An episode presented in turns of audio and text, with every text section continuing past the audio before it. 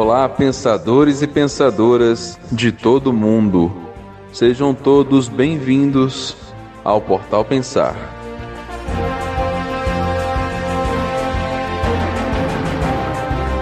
Hoje estudaremos a vida e a obra de Pietro Baldi.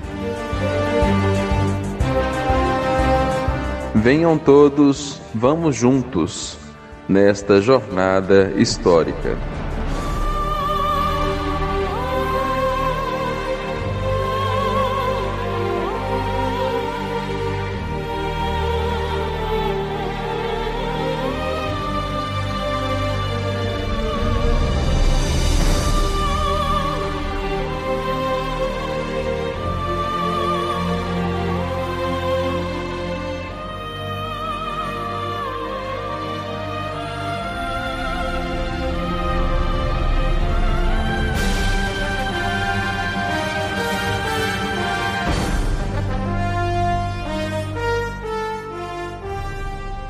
Pensadores e pensadoras do Portal Pensar, muita paz a todos. Hoje estamos revivendo a vida e obra de Pietro Baldi.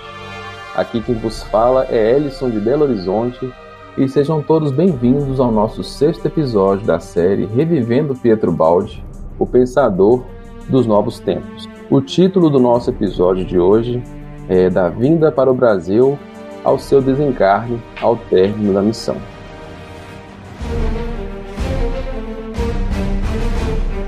Contando com a participação ilustre do nosso querido Rony. Olá, Rony. Paz para todos. Estamos aí para conversar mais uma vez. Obrigado. Muito bom, Rony. Feitas as devidas apresentações, vamos por os e-mails e recados e já já voltaremos para o episódio.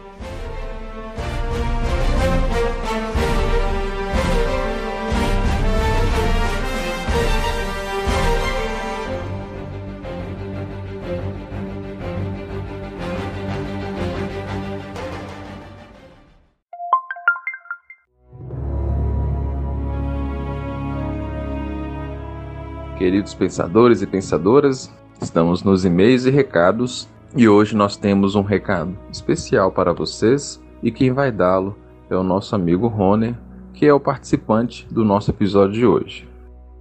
Saudações a todos e venho convidá-los para participarem do 36º Seminário Mineiro Pietro Baldi, né, será ao vivo e online pelo YouTube, no dia 27 de fevereiro deste ano de 2021, a partir das 14 horas. Neste livro, A Sese Mística, que vamos estudar, Pietro Baldi nos alerta para a necessidade de estabelecermos uma comunhão com o nosso Criador. Sejam todos bem-vindos, muito obrigado. Muito bom, Rony. E gostaríamos de, de fechar os e-mails e recados, lembrá-los da nossa página na internet www.portalpensar.org.br. Contamos com o acesso de vocês lá. Estamos nas redes sociais: YouTube, Facebook, Instagram. Contamos também com a visualização de vocês lá, meus amigos. E é isso aí. Vamos para o nosso episódio de hoje.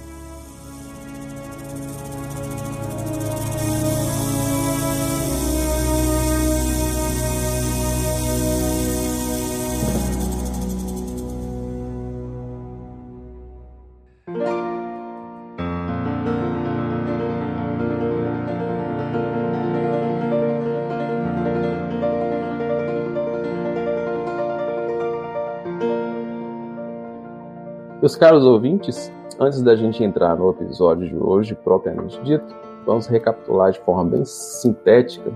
Então, nós vamos lá para 1931, o início da missão do nosso professor Pietro Baldi recebe pela primeira vez a mensagem de Natal, dia 25 de dezembro de 1931, marco inicial de todo esse trabalho que nós estamos aqui revivendo depois ele recebe a segunda mensagem, a mensagem da ressurreição, dia 27 de março de 1932. Depois a mensagem do perdão, 2 de agosto de 1932, né, o perdão da porciúncula de Francisco de Assis. Recebidas essas três mensagens, ele começa o processo de divulgação das mesmas, porque a mensagem não foi para ele, foi para o mundo. Então ele começa o processo de divulgação e Em 1932, mais precisamente no verão, na Itália, ele começa a escrever o livro A Grande Síntese, primeiro livro de uma série aí de 24. Livro esse que marcou a história, ganhou uma proporção muito grande, questões espirituais. É um, é um livro síntese que nos arrebata de forma grandiosa, trazendo grandes ensinamentos. Mas ele também não para por aí, e ele recebe duas mensagens no dia 14 de abril de 1933, a mensagem aos cristãos. Depois ele adentra um estudo do seu processo mediúnico e escreve os livros As Noures e a Sese Mística. Quando ele termina a Sese Mística, a gente vai ter aí o término da primeira trilogia, e ele até dá um nome dessa trilogia, chama de Explosão. Depois ele começa um processo interrogatório de si mesmo, de estudo interior, e escreve o livro A História de um Homem. Depois ele volta em seus lampejos de paixão e de pensamento e escreve o livro Fragmentos de Pensamento e de Paixão. Nesse processo aí a gente vai ter a condenação da igreja e próximo dessa data aí a gente ele vai receber a mensagem da paz de sua voz no auge da Segunda Guerra Mundial, ele vai escrever o livro A Nova Civilização do Terceiro Milênio. E aí, com esse livro, a gente tem o fechamento da segunda trilogia. Ele dá o nome dessa segunda trilogia de assimilação. Continuando o processo, ele vai, vai escrever dois livros, um sendo complemento do outro, que é o Problemas do Futuro e Ascensões Humanas. E em um momento de doença, né, de estado febril, ele concebe uma obra-prima chamada Deus e Universo, em 20 noites, pouco antes de 25 de março de 1951. Um livro extremamente importante dentro dos, de toda a série que ele escreve e que vai trazer alguns conceitos bem revolucionários aí. E essa é a terceira trilogia, só que faltava ainda um livro ainda para fechar a terceira trilogia. Né? No livro Deus Universo ele coloca isso, só que ele ainda não estava preparado para chegar a construção dessa obra. Essa terceira trilogia ele dá o nome de Sublimação e ela fica, vamos colocar assim, em stand-by, né? Ela fica paralisada aí porque ele precisa passar por um outro processo de maturação para conseguir alcançar é, o ponto de escritura dessa obra que vai completar a terceira trilogia. E aí, nesse processo todo, aí, o Balde fica conhecido internacionalmente, né? um grande apóstolo aí presente no meio de nós nessa época aí, e ele aqui no Brasil foi extremamente é, é, conhecido, divulgado. Ele então é convidado a vir aqui no Brasil, fazer inúmeras conferências, viajar pelo todo o país divulgando as suas obras, seus conhecimentos, sua missão. E aí, por volta de julho de 51, ele vem ao Brasil, fica aqui até final do ano de 51, recebe uma promessa por parte das pessoas que o trouxeram para cá, né, nessa conferência. O convite era dele voltar para o Brasil, fazer morada aqui no Brasil com sua família, porque essa conferência foi tão maravilhosa, tão arrebatadora que trazer para cá para o Brasil seria muito gratificante. Então eles fizeram esse convite para ele, ele volta para a Itália com esse convite e diante desse processo todo, o balde numa Itália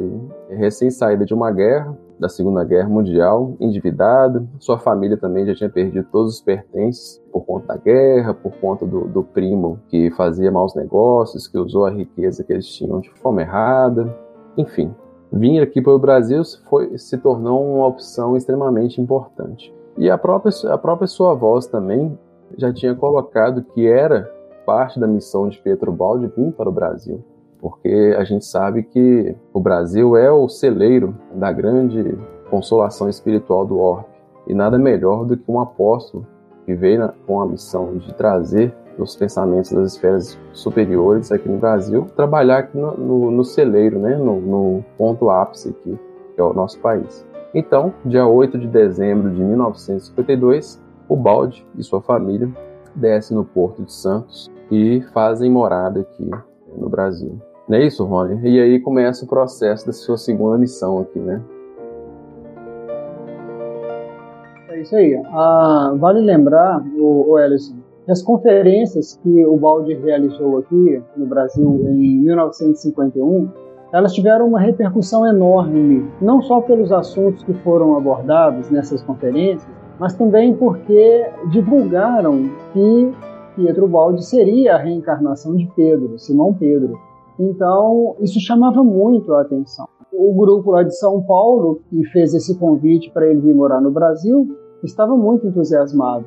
Ele aceitou o convite porque era das opções que ele tinha lá na Itália mais viável, tendo em vista as dificuldades financeiras que ele começou a passar por lá, o clima espiritual que era também lá muito materialista, né? O Balde não encontrava apoio na expansão das suas ideias, então ele aceitou e também porque ele ouvia sua voz. É preciso lembrar isso. O Balde ele possuía uma conexão muito extensa com sua voz. Sua voz que alguns afirmam ser o próprio São Francisco de Assis. Mas ele, a verdade é essa, que ele ouvia essa voz e de certa forma ela orientava a sua vida.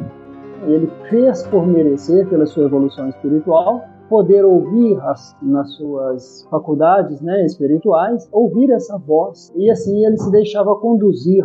Assim como também Chico Xavier era um ouvinte é, constante do, do, seu mentor espiritual Emmanuel, né, de certa forma guiou a sua vida. Então, o Balde veio para o Brasil em 1952, desembarca né, com a família no Porto de Santos, e vale lembrar que esse grupo que ofereceu, que fez esse convite, ele também prometeu uma ajuda para o balde, porque a aposentadoria de Ubaldi era um valor ínfimo, sabe? Um valor insignificante. Uhum. Então, esse grupo prometeu uma ajuda para Pedro Baldi, ou seja, é uma responsabilidade muito grande que esse grupo assumiu, não é?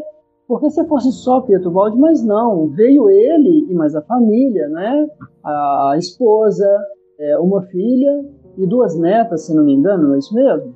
Isso mesmo. Veio, veio a, a, Agnes com as suas duas filhas, a esposa e Pietro Baldi. É isso aí. E dois anos depois, né, ou seja, em 1954, esse mesmo grupo pede o apartamento de volta né, e suspendeu a ajuda financeira. Imagina só que, que papelão que foi que esse grupo fez, né? Isso não é uma postura de espírita, não é uma postura cristã, não é? E Sem fazer dúvida. uma coisa dessa. Traz um companheiro que está em dificuldade, não é isso? E depois retira dele tudo aqui. Como que, que essa família vai se sustentar? Né? Onde que eles vão morar? Foi um verdadeiro papelão, né? É, anticristão é. que fizeram com Pietro Baldi. Mas a verdade é que Pietro Baldi é, é um gigante espiritual. É. E é um ser que agia e vivia no coração da lei. E assim ele fazia jus a toda a assistência que necessitava. E essa assistência não se fez esperar.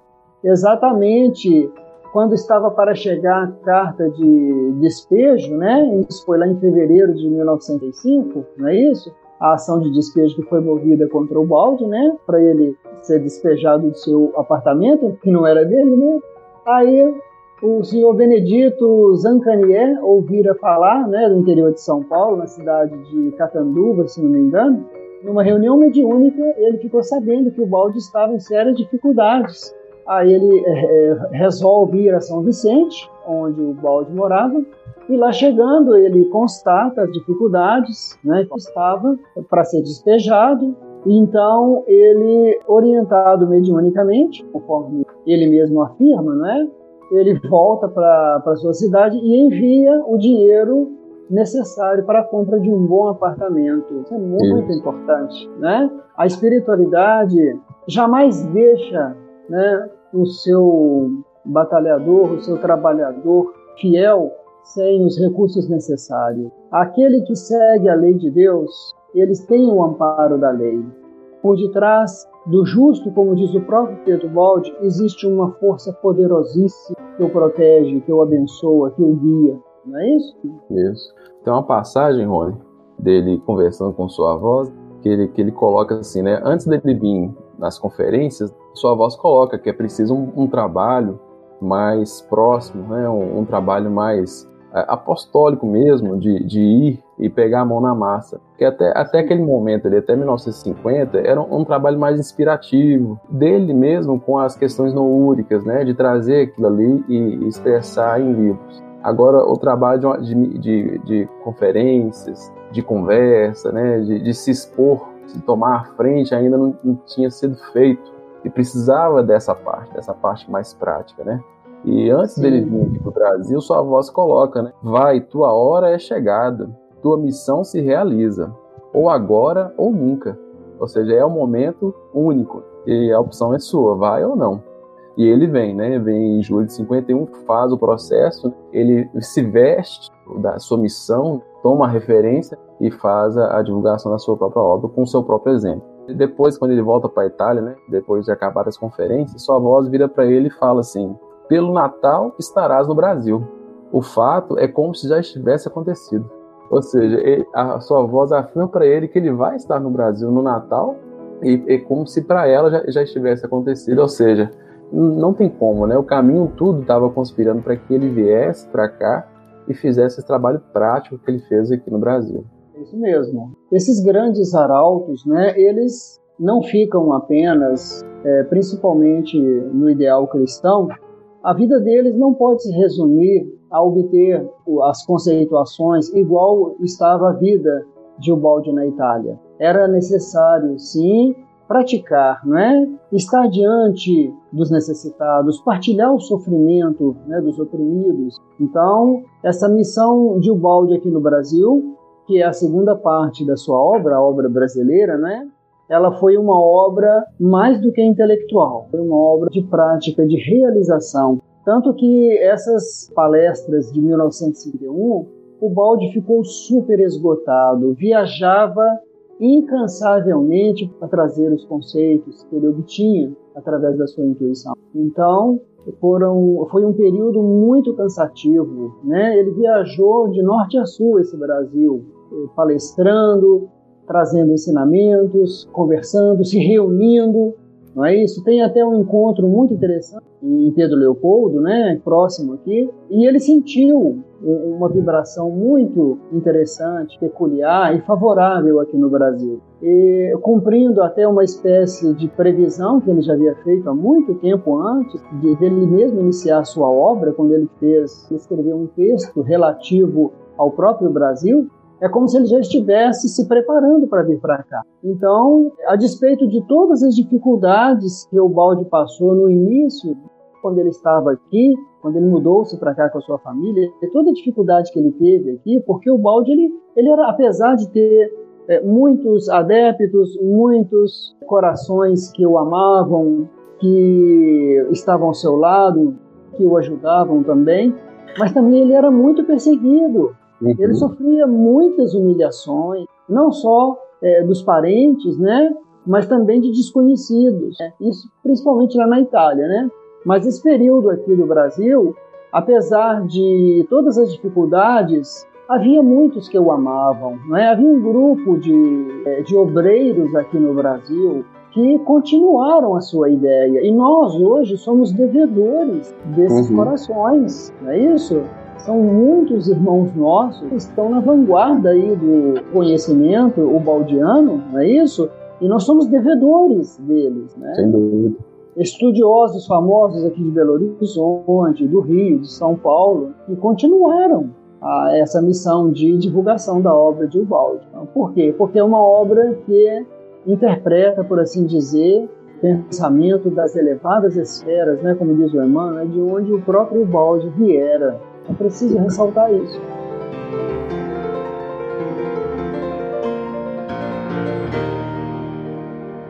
O, o, início aqui foi bem é, conturbado, né? Mas isso não atrapalhou o processo. E aí ele começa a escrever o livro Problemas Atuais e Profecias, começando aí o, o processo né, da sua obra brasileira. Problemas Atuais aí vai tratar de, de conhecimentos bem atuais, assim, no sentido do nosso dia a dia, sobre reencarnação, sobre câncer, estabilidade econômica, né, problemas que a gente está lidando no dia a dia, né? É claro que o Pietro Baldi vai olhar com isso com uma visão mais ampla, né? Olhando por todo para chegar nas questões específicas. Né?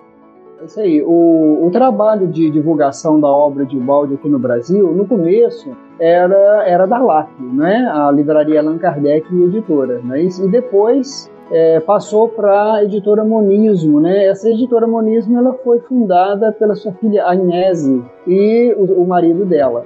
Alguns anos depois da desencarnação de Ubaldi, foi em 1900, essa obra passou a ser divulgada né, pela Fundação Pietro Baldi. Essa fundação, quem uhum. sugeriu criá-la foi o José Amaral. É um coração também que era um confidente, ele era um companheiro de Ubaldi. Uhum. José Amaral. Em 1990, aí essa divulgação da obra de Ubaldi passou a ser da Fraternidade Francisco de Assis, né, com sede lá em Campos. Isso, a gente está com o IPU, né, o Instituto Pietro Baldi, aí, né, junto hoje com a é Fraternidade. É Mas aí, Rony, voltando um pouquinho nos livros lá, então ele começa, Sim, né, o livro Profecias e Problemas Atuais, que são dois livros é, bem práticos, né, um fala sobre a questão é, apocalíptica, né, como do mundo, como do próprio Brasil, né? Ele traz conhecimentos sobre Nostradamus. E o outro fala sobre a questão do dia a dia, né? questões que são relevantes assim, para o nosso dia a dia, voltadas para a vida do ser em si. Sim. Teve depois, em 1953, né, teve a mensagem da nova era. Houve até uma coincidência muito interessante em que o, o apartamento que ele comprou se chamava também de edifício Nova Era, não é isso? Uma coincidência muito grande. Ele recebe uma mensagem logo em seguida, né? Mensagem da Nova Era. É, é muito interessante. A vida de Ubaldi é assinalada por essas é, parecem coincidências, mas a gente sabe que não é. A gente sabe que não existe coincidência, não é acaso, injustiça, sorte, azar. Isso são é, terminologias de superfície que os homens usam, né? Mas, na verdade, existe uma lei profunda que conhece é, e determina toda a fenomenologia da vida, da ação, do universo. Sem dúvida. Você comentou num ponto interessante que acho que vale a pena a gente estar tá lembrando, que os nossos capítulos, os nossos episódios, eles estão seguindo exatamente esse ritmo, né?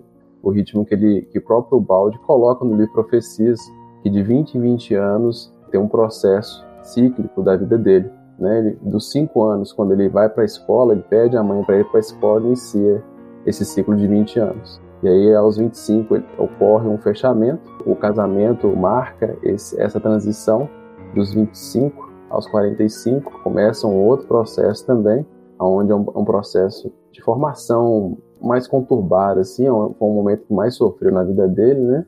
Os primeiros 20 anos, do, de, dos 5 até os 25, é uma formação técnica, intelectual, né, uma formação de personalidade do, do professor. Dos 25 aos 45 a gente tem uma outra formação, mas é uma formação aí mais coletiva, né, onde ele, ele sofre muitas dores, sofre uma lapidação das suas questões espirituais aí. E dos 45 aos 65 a gente tem aí a missão italiana, né, a, a construção da obra italiana. Dos 65 aos 85, que é o que esse episódio está tratando, a obra brasileira. Né? A obra italiana um aspecto mais intelectual, mais inspirativo, e a obra brasileira um aspecto mais prático, mais técnico. Né?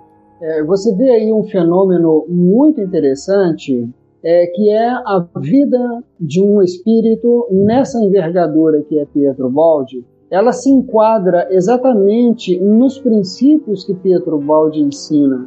Um planejamento, um programa perfeito então, você vê que tudo na vida de Pietro Baldi obedecia a, a um critério cíclico. A, a, nossa vida costuma ser aos trapos, aos retalhos. Não, Pietro Baldi é outro nível de espírito. É uma vida toda programada. Então, o, o, os ensinamentos, os princípios divinos que ele nos revela na sua obra, a vida dele se enquadrava nesses mecanismos, entendeu? É muito uhum. importante mencionar aí, né? É. o ritmo, né, Rony, interessante, né? Que quando a gente vê a construção das obras, sempre ele está terminando uma obra no Natal, na Páscoa, isso, é. Né, no, no, no, verão. A gente percebe que tem um, uma cadência aí, né, do processo cria, criativo das obras dele, né, de recepção e, e, e transformação de livros. Ele mostrando para nós que, olha, aquilo que eu estou ensinando para vocês eu vivo a minha vida baseada nesses princípios. Ou seja, a, a, eu estou mostrando com a minha vida como que funciona a lei de Deus, exatamente como Cristo fez. Uma vida toda planejada, toda perfeita, até os passos aonde ele estaria, tudo, tudo cumprido com fidelidade. Isso é, é para demonstrar que a lei divina, ela possui é, princípios que são perfeitos, que são princípios de ordem. É por aí. Bacana.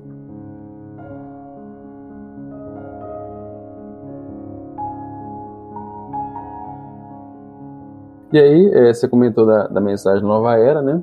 Essa mensagem, é, ela, ele recebe dia 25 de dezembro de 53. O curioso dela é que ela vai comentar sobre as outras, né? E vai falar como foi o processo de recepção das, da, de todas, né? Das, das sete como um todo, que tem um símbolo por trás aí. Vale a pena a gente depois, com o tempo, né? Devido a gente dar uma estudada em todas as sete mensagens. Nós, nós lembramos aí de um trecho muito interessante que nós ouvimos do José Amaral, nós falamos que o José Amaral era um confidente de Balde, era um amigo de Pedro Balde, um companheiro de viagem, né? O José Amaral ficou conhecendo o Balde em 1953, exatamente essa época, numa das palestras que ele foi assistir de Balde. Interessante que os dois criaram um laço de afetividade muito grande. E depois, é, o Balde conversava com José Amaral com muita intimidade eles eram espíritos que é, já tiveram juntos. Então o próprio Balde chegou a comentar com Amaral que ele havia sido o Nazários, que era um, um jovem companheiro de Simão Pedro. Interessante que quando o Amaral conheceu o Balde em 1953, o Balde já estava idoso e ele muito jovem. Uhum. Ou seja, foi um reencontro.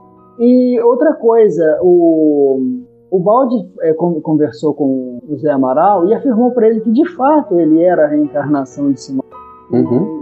diante do José Amaral, ele falava mais do que o Amaral.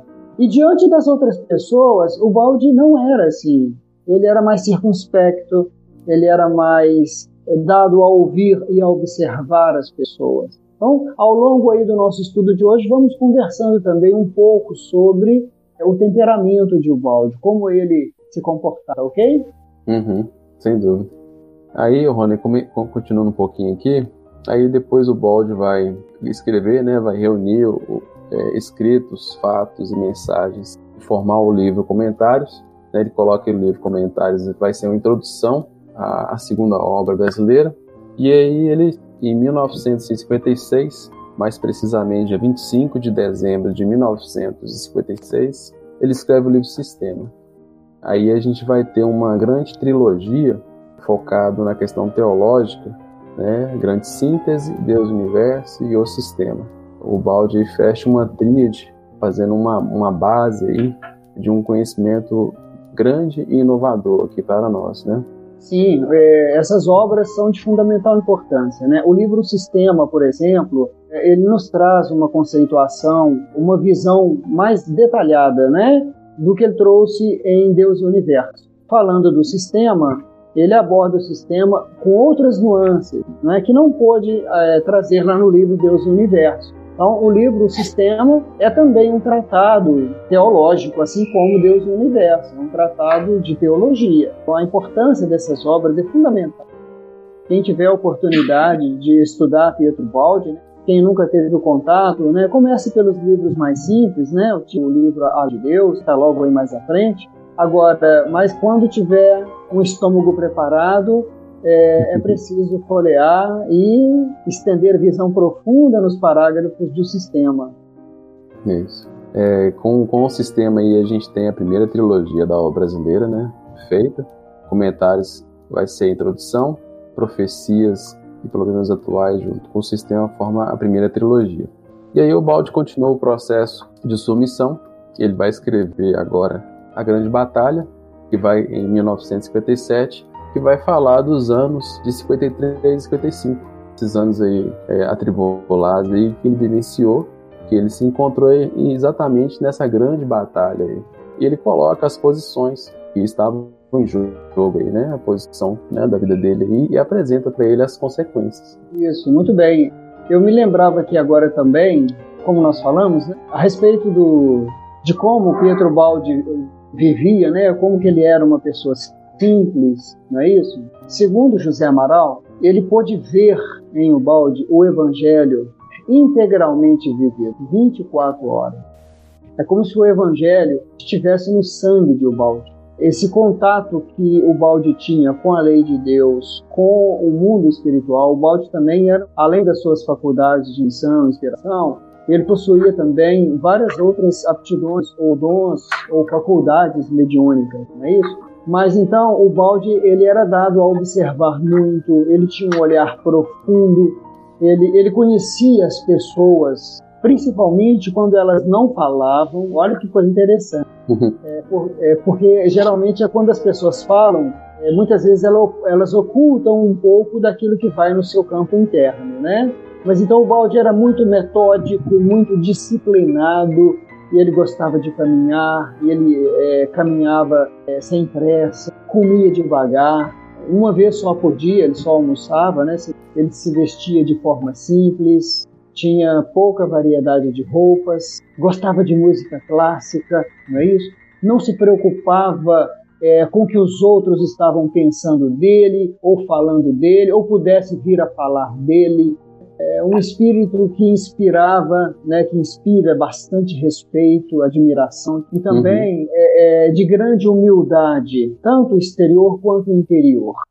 Ele tinha plena consciência da sua missão, a lei de Deus, né? A sua missão aqui nesse mundo é como se fora uma estrela caída do céu nesse pântano que nós chamamos de mundo. Então, quando você vai lendo aí, igual você falou, a grande batalha essas dificuldades que ele passou, elas tinham certamente raízes kármicas no seu passado espiritual, mas não desfiguravam a sua grandeza espiritual. No conteúdo das obras que a gente vai acompanhando, nós vamos ver que ele de fato revela alguma coisa do Cristo para nós. Então, nessa grande batalha aí, quando nós vamos lendo entrando nas minúcias dos conceitos, né, das provas que ele estava passando, a gente vai observar que ele não estava sozinho.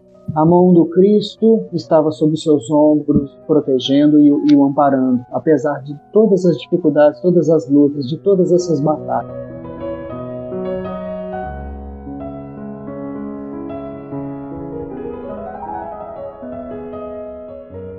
Depois ele vai escrever o livro Evolução Evangelho, colocando a questão mesmo da prática do evangelho na vida. Como você citou aí, a, a forma como ele vivia, uma forma ordenada, disciplinada, né? Demonstra que, que levava a vida a sério, não era aleatória, né? Tinha um propósito, tinha um direcionamento. Você comentou também a questão do livro Deus e Universo, é o próximo livro que ele vai escrever depois de Evolução e Evangelho, né? Esse livro é interessante porque são palestras em rádio. Faz a lei de Deus. Palestras. Isso. Ele faz 24 palestras ele começa a primeira um pouco antes do seu aniversário, em 1958, e vai terminar a 24 em 8 de fevereiro de 1959. Né? Tem uma, uma palestra aí que foi agregada no livro, né? a gente vai encontrar 25 palestras no livro, que foi agregada posteriormente. Então é um livro, como você colocou aí, é, é de fácil leitura, né? É, é, mais próximo de nós, porque tem esse aspecto de fala, de conversa, né, de alguém ouvindo e ele falando bem próximo, e a gente consegue inclusive achar os áudios na internet dele é, fazendo as palestras. É isso aí. Esse livro, A Lei de Deus, os conceitos que o Balde nos traz a respeito da lei, o conhecimento que ele nos proporciona da mecânica da lei, do funcionamento dessa lei, precisam ser estudados. Quando nós percebemos, estudando a lei de Deus, nós mudamos a nossa vida eu posso te falar com experiência de que esse livro e os conceitos contidos nele mudaram a minha vida. Quando nós lemos o balde com o coração, mais do que com o intelecto, nós sentimos a vibração superior dos conceitos. Então, esse livro, A Lei de Deus, é magnífico, é simples, fácil.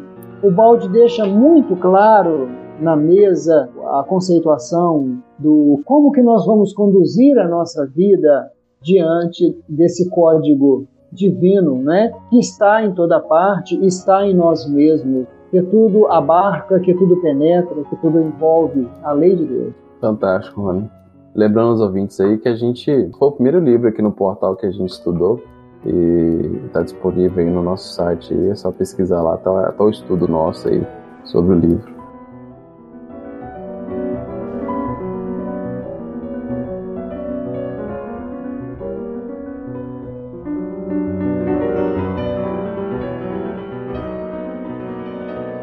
Rony depois ele vai escrever o livro que é de salvação, né? Um livro peculiar aí que traz um gráfico bonito, né? De dois triângulos aí, estudando o processo involutivo e evolutivo do ser. Sim, é, Queda e Salvação, outra obra magnífica, que é, o, o, estudo desse, desses dois triângulos invertidos, né, que nos traz logo de cara a dualidade, né, sistema-antissistema, onde nós podemos perceber que a síntese se enquadra numa figura. Toda a movimentação cósmica numa figura. O processo evolutivo e involutivo numa figura. O porquê da criação numa figura. É magnífico o livro que é de salvação. Uma vez nós fizemos um estudo daquela figura lá no INED. Parece que ela foi gravada também. Vale a pena estudar os, os, o caminho de ascensão, afastamentos paralelos, não é isso? Perpendiculares. É maravilhoso o estudo. Muito bom. Estou só lembrando os ouvintes aí que o INED é uma casa espírita que, que tem em Belo Horizonte aqui, e o Rony participa lá e, e dá estudos né, das obras de Pietro Baldi. Né? Quem tiver disposto aí é só entrar em contato aí, né, Rony? Isso. É, outra coisa que nós lembramos também, Ellison, do tipo de vida que o Baldi vivia, é um aspecto muito interessante que nos veio na memória aqui agora, era o quarto dele. Ele gostava de arrumar o quarto dele, onde ele recebeu esses livros, onde ele é, obteve essa, acesso a essas noures, da onde advieram esses conceitos. O quarto dele possuía é, os, os, móveis eram simples, mas ele gostava de arrumar do jeito dele, muito metódico e disciplinado. Então o quarto dele era arrumado e ele não gostava que entrasse ninguém lá, porque as vibrações que ele impregnou naquele ambiente, não só dele, mas também das esferas superiores, facilitavam a sua imersão nas correntes noúricas, entendeu? aonde, uhum. de onde ele recebia esses conceitos. Então, o próprio ambiente que ele estava era um ambiente que ele construiu, que ele preparou vibratoriamente, apesar de toda a modéstia de cidade, não é isso? Era um espírito assim de cândidas virtudes né, entre nós. Carregado de, de energias belíssimas, né? É. Ele comenta muito sobre essas questões eh, no livro Loures, né, e a Sés Mística. Aí, Rony, continuando aqui, é, ele vai, vai escrever ali Princípios de uma Nova Ética, ele vai escrever em, em 62 a 63. É, ele entra aqui um pouco sobre a questão da ideia de Deus, né, mais voltado para o ser nesse livro. E com ele a gente tem a segunda trilogia sendo feita e sendo completada. O curioso é que nesse processo aqui ocorre o desencarne da sua esposa. Ela vai desencarnar aqui em 30 de abril de 1963. Dia 29 de abril ela começa a se sentir muito mal. Na verdade, é, ela já vem há uns seis anos atrás aí, desde 57, 1957, já com um processo de é, deterioração mesmo do, do corpo, né? Começa o processo de catarata, enfim, né? E aí, seis anos que Pietro Baldi vira um enfermeiro praticamente da sua esposa, né? Cuidando dela, aparando uhum. nesse processo aí. Com muito carinho, né? É, ele era muito atencioso, né, aos seus deveres. Então, ele sim, ele cuidou dela durante muito tempo. O próprio Tetubaldi afirma que quando ocorre o desencarne dela, ele é cometido por uma tristeza muito grande ao ponto de não conseguir sanar essa tristeza. É só aos poucos mesmo que vai superando, né, essa dificuldade psíquica, né? Então, esse livro, Princípios de uma Nova Ética, né, que na época ele estava escrevendo, né, nessa época em que houve o desencarne da sua esposa, nesse livro aí também ele traz conceituações magníficas em torno da lei, ele traz a ética como a ética da lei. Qual é a ética que a lei espera que nós sigamos, vivamos? Me parece que ele comenta também nesse livro o tríplice aspecto da redenção, o processo trifásico da redenção. É magnífico esse conceito que consta nesse livro aí. Uhum. Depois é, a gente tem o fechamento da segunda trilogia com esse livro. Aí depois ele continua o processo de, de recepção né, das obras, aí vem a descida dos ideais. Ele vai estudar esse processo, né, como ocorre a descida dos ideais no nosso mundo, se ela sofre alguma mudança, qual que é o processo adaptativo dela, como a gente recebe, se a gente adapta direito ou não, as etapas. Sim, a, a Descida dos Ideais também é um livro magnífico. Porque o idealista ele nunca é bem recebido na Terra. O Cristo não foi, o próprio Balde não foi bem recebido, as suas obras foram condenadas. Né? Uhum. O idealista ele é um antecipador, porque vindo como um intermediário da lei divina, embora ele seja repudiado, mas como ele traz uma verdade, mais cedo ou mais tarde a humanidade tem que se curvar para ouvi-lo.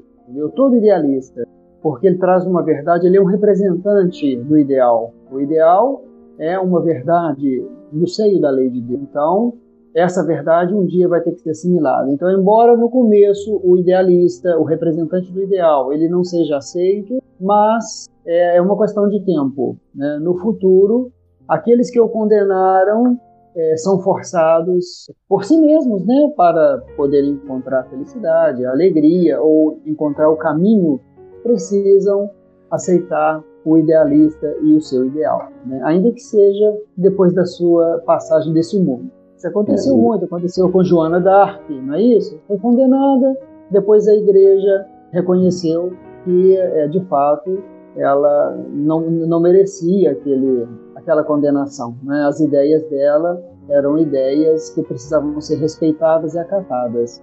A gente tem inúmeros, né? É, Francis de Assis mesmo, né? o, o próprio Kardec, Chico também, né? Trazendo sua, sua missão. Então, são grandes incompreendidos, né, que antecipam grandes coisas que, com o passar do tempo, a gente vê que eles estavam é, no caminho que a gente vai, de uma forma ou de outra, passar. Esse livro, Descida dos Ideais, é excelente, muito bom. E aí depois o nosso professor ele faz um aspecto semelhante ao que ele fez no História de um Homem. Ele vai escrever o livro Um Destino Seguindo Cristo, só que agora com uma visão diferente. No História de um Homem ele olha para frente, para o futuro, faz uma perspectiva sua e agora, com Destino Segundo Cristo, ele olha para trás, faz uma análise da sua vida. E aqui ele vai escrever isso em 26 de março de 1967. 26 de março é a Páscoa aí, de 1967. E ele relembra todos os seus aspectos marcantes que ele teve na sua vida. Então ele vai trazer aí é, o momento do seu voto de pobreza, o encontro dele com Francisco de Assis e Cristo na, na estrada de Colhe Humberto, vários aspectos que marcaram a vida dele né, nessa história aí que ele viveu. Muito bem. Isso aí, isso é uma obra magnífica também, Um Destino Segundo Cristo, onde ele conta um pouco de si mesmo. Aqui no livro também, é, um detalhe, né, a gente vai ter, nesse processo aqui de escrita do livro, né, a gente vai ter o caso da CEPA, né, do Congresso Pan-Americano aqui, né, onde Pedro Baldi é convidado a fazer uma tese, né, sobre a questão espírita.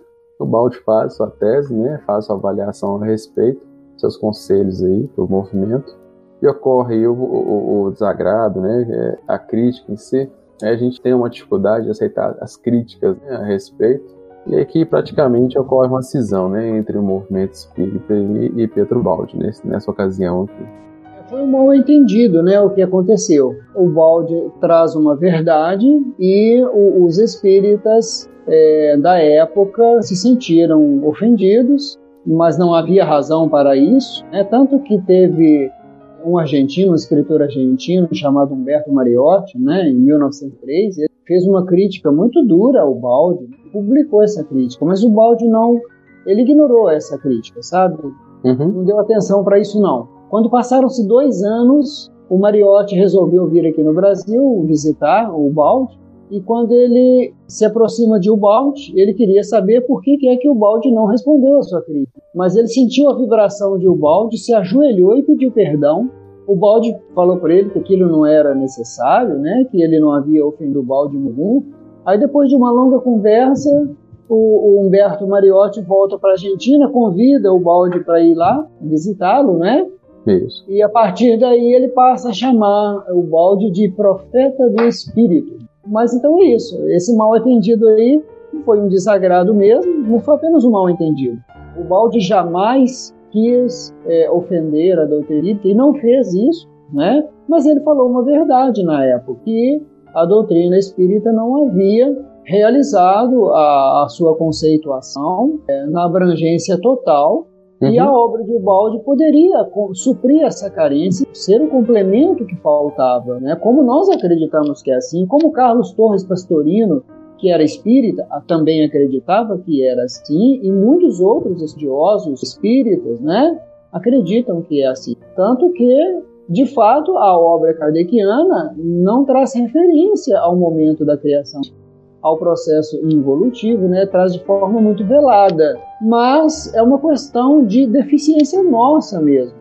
Houve esse mal entendido na época. Uhum. Mas em momento algum o Balde quis ofender mas ele quis oferecer a sua obra, a obra da sua vida. Veja bem, um missionário do Cristo, um ser eh, dessa magnitude, oferece o resultado de uma vida de esforço, de intuição, de inspiração do mundo superior. Aí os espíritas recusam, se sentem ofendidos, porque, ah não, porque a obra de Kardec já está completa, não precisa acrescentar nada. O próprio Kardec não disse isso. Ele falou que pôs um tijolo na obra do conhecimento. Ele falou que a doutrina espírita é uma obra progressiva lá no livro A Gênese. Por que então que não poderia, pelo menos, pensar em estudar a obra de Ubaldi para ver se poderia aceitá-la? Não, eles sentiram ofendidos, né? É uma questão de ego que a gente releva, deixa para lá, como o Balde relevou e ignorou. Uhum. É interessante, né? A gente percebe que ele está dando a vida aqui para construir essa missão, né? esses trabalhos, essas obras. Ele oferece, é, é como se fosse um pai oferecendo ao próprio filho, né? É, é sabendo que o filho ele vai proporcionar um bem para o outro, né? E oferece o próprio filho para ele, né? E, e, a gente, né, é, é, é como espírita, acha que é um, um o dono da verdade. Né? é o dono da verdade, não precisa de acrescentar mais, não tem mais nada para aprender. Kardec já disse tudo já está né? tudo resolvido. Né? É, esse é um dos aspectos que ele comenta, né, nesse sentido aí, que é que a verdade nesse universo que a gente vive, ela é relativa, ela sempre tem que estar em processo de revisão e de, de reformulação. Ele mesmo coloca isso nas próprias obras dele, né? ele coloca que sempre está em processo de construção.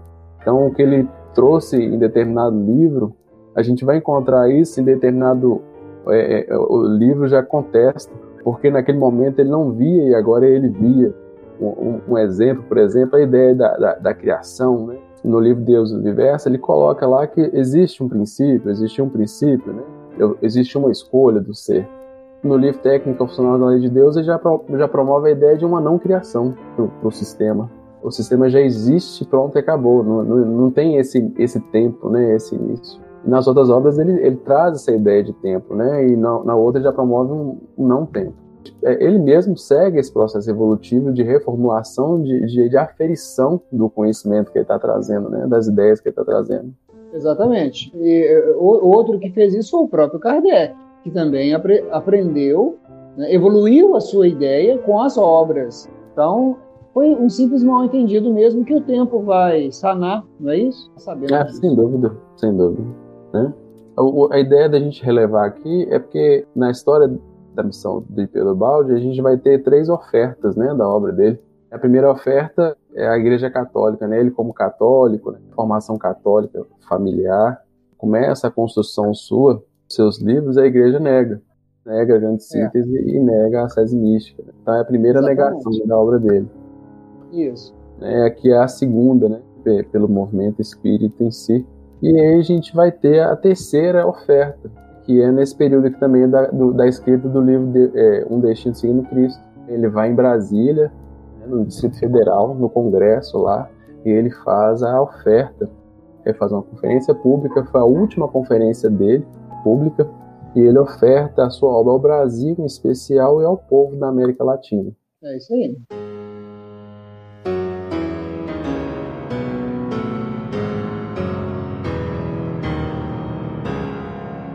E aí, continuando, Rony, a gente vai ter o livro A Técnica Funcional da Lei de Deus. Ele vai escrever o livro, vai terminar o livro em 6 de abril de 1969. Esse livro que fecha a terceira trilogia da, obra dele, da obra brasileira. É um livro que está muito relacionado com a lei de Deus. A lei de Deus tem a questão da lei, foca na lei, mostra a lei, como você colocou aí. E aqui no livro Técnica Funcional ele vai mostrar como funciona a lei, a técnica que a lei, a lei utiliza. Exatamente. É muito bacana. livro, livro né? sensacional, merece também toda atenção, toda leitura. a, obra toda de Ubaldi, né? A gente tem hora que é difícil de escolher qual que vai se dedicar, né? É uma obra maravilhosa. Não dá para descartar nada, não sabe qual que a gente prioriza. Quando olha para um lado é esse, quando olha para o outro lado é aquele. Ai meu Deus, não é fácil. Todos são magníficos, né? E aí começa o, o fechamento do seu, seu trabalho, da sua missão. Então, o Balde ele vai começar a escrever o último livro, que é o, o livro Cristo. Lembrando que a terceira trilogia da italiana ficou incompleta. Ele precisava passar por um processo de maturação, de refino, onde ele conseguisse sintonizar com a essência do Cristo. Para ele fazer isso, ele precisava se burilar, precisava se aprimorar. Então ele veio para o Brasil e fez esse processo todo prático para ocorrer isso, para ocorrer a sua maturação. E junto a isso ocorre, ocorreu o seu processo de desgaste material, né? Seu corpo vai definhando, consequentemente seu aspecto espiritual vai se elevando, porque a questão material, a barreira material vai, vai diminuindo. Então, juntando isso tudo, proporcionou que ele conseguisse fazer a escrita do livro Cristo. Ele vai iniciar em março de 1969 e terminar dia 25 de dezembro de 1971. Interessante que o livro Cristo foi previsto pelo próprio Balde, né, que seria a sua última obra. Ele previu quando que ele ia terminar, antes de, de terminar o ano de 1971, e ele previu também que ele desencarnaria pouco tempo depois. E como de fato aconteceu. Tudo que ele previu aconteceu. Ele previu qual, qual seria o último livro, quando que ele iria terminá-lo e o que, que ia acontecer depois, a desencarnação. Tudo conforme previsto aconteceu. É, é perfeito, né? A sincronia e a ordem na, na, vida dele, né? Uma vida é, planejada, né? Isso. Nesse processo de escrita do, do livro Cristo, é, ele dá uma pausa aí e ele faz o livro Pensamentos. Ele vai escrever em 69 a primeira parte, que é análise de casos Sim. É, ele traz alguns casos, ele explica o funcionamento da lei, né? Como que a lei funciona em vários casos, né? Um livro sensacional também, o livro Pensamentos, tem conceitos magníficos, né? Isso. A primeira parte chama Como Orientar Sua Vida, né? E a segunda parte é essa análise de casos verídicos. É, ele fala que esse livro é um livro voltado para os jovens. E é interessante porque o jovem geralmente precisa é, dessa orientação e ele faz esse livro aqui pensando neles. E aí é, ocorre o fechamento do trabalho, da sua missão, 25 de dezembro de 71. E como você já adiantou para nós, né, pouco depois do término da sua missão, ele já, já saberia né, que chegaria o processo do seu desenlace. E a gente vai ter em 29 de fevereiro de 1972, precisamente meia-noite e meia do dia 29, ocorre o desencarne do, do, do professor Pietro Baldi. Exatamente. Ele desencarna. Dizem que o Chico Xavier, pouco tempo depois, teve uma comunicação, né? Da Ele ficou sabendo pela espiritualidade que o, o balde havia desencarnado. Ele se concentra e diz que o balde já se encontra trabalhando nas esferas superiores. Olha que coisa. né? O Chico Xavier ouve dos espíritos, fica não pelo noticiário, mas pelos espíritos da desencarnação de Valde, se concentra e informa que o Valde, ou seja, é um espírito lúcido, é um espírito que daqueles que efetua sua própria desencarnação, daqueles espíritos que apenas muda de frequência vibratória em completa lucidez, em completo despertar de consciência. Não é igual a gente que vai desencarnar e tem que passar um túnel, fica dormindo uns três ou quatro dias para depois acordar, não. Ele passa lúcido, sem temor algum, sem preocupação, sem medo, mas como um retorno à alegria, celestial, né, aos páramos de onde ele mas é magnífico, né, uma vida de, de, de um verdadeiro anjo aqui na Terra, né. Então nós precisamos sim debruçar sobre as obras de Balde e tentar entender o, o seu pensamento, né, as, os conceitos voz, porque não é um espírito qualquer que está falando, é um espírito glorioso né, de cândidas e doces virtudes que nós podemos seguir sem receio algum, como se estivéssemos seguindo o próprio Cristo. é um grande apóstolo aí que, que veio aqui, nossas terras aqui, né, é, carregar a própria cruz, né, a própria cruz aqui, né, demonstrando como faz esse processo, né.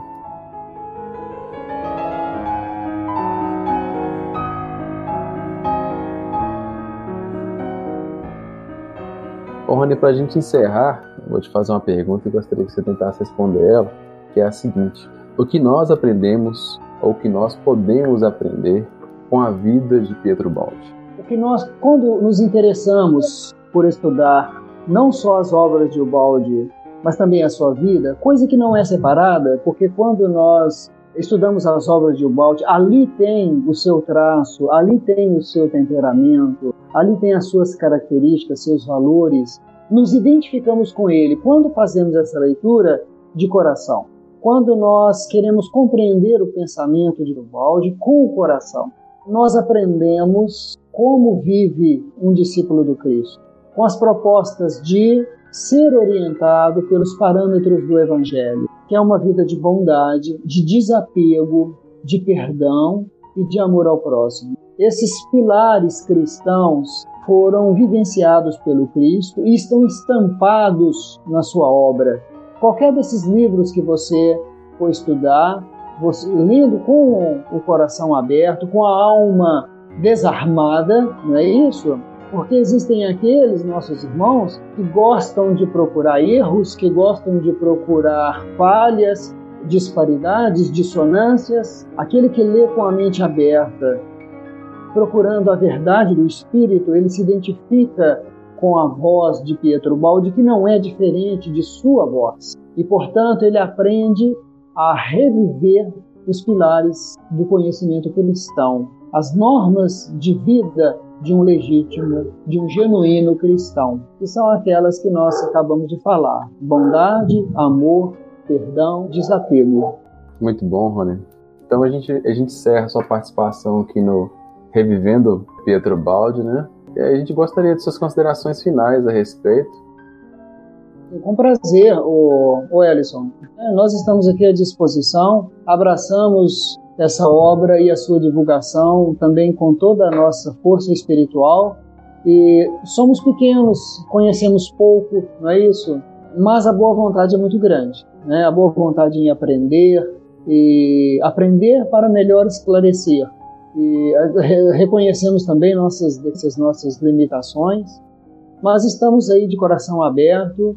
Caso é, queiram fazer novas gravações, pode nos convidar, né? Nós abraçamos com muita bondade, né? Com muita alegria no coração. Desejamos a todos muita paz, que aproveitem esse curso, né? Porque interessa o nosso espírito, interessa-nos para a vida eterna e essa conceituação colocada em prática pode nos levar com certeza à felicidade. Obrigado. Obrigado, Rony. Infelizmente o tempo é pequeno, né? E tem muita coisa a ser dita. Né? A gente praticamente faz a síntese da síntese, né? Tem muitas coisas a serem faladas e divulgadas. E o nosso objetivo aqui é, é divulgar a obra, né? A vida do, do, nosso querido professor. Mas ainda não acabou, né? A gente fecha a questão histórica aí de Pietro Baldi, mas a gente vai ter mais um episódio ainda. É, vamos tentar trazer os conceitos aí da vida e da obra de Pietro Baldi para a atualidade. É isso aí, pensadores e pensadoras. Então, até o próximo episódio. Um grande abraço a todos.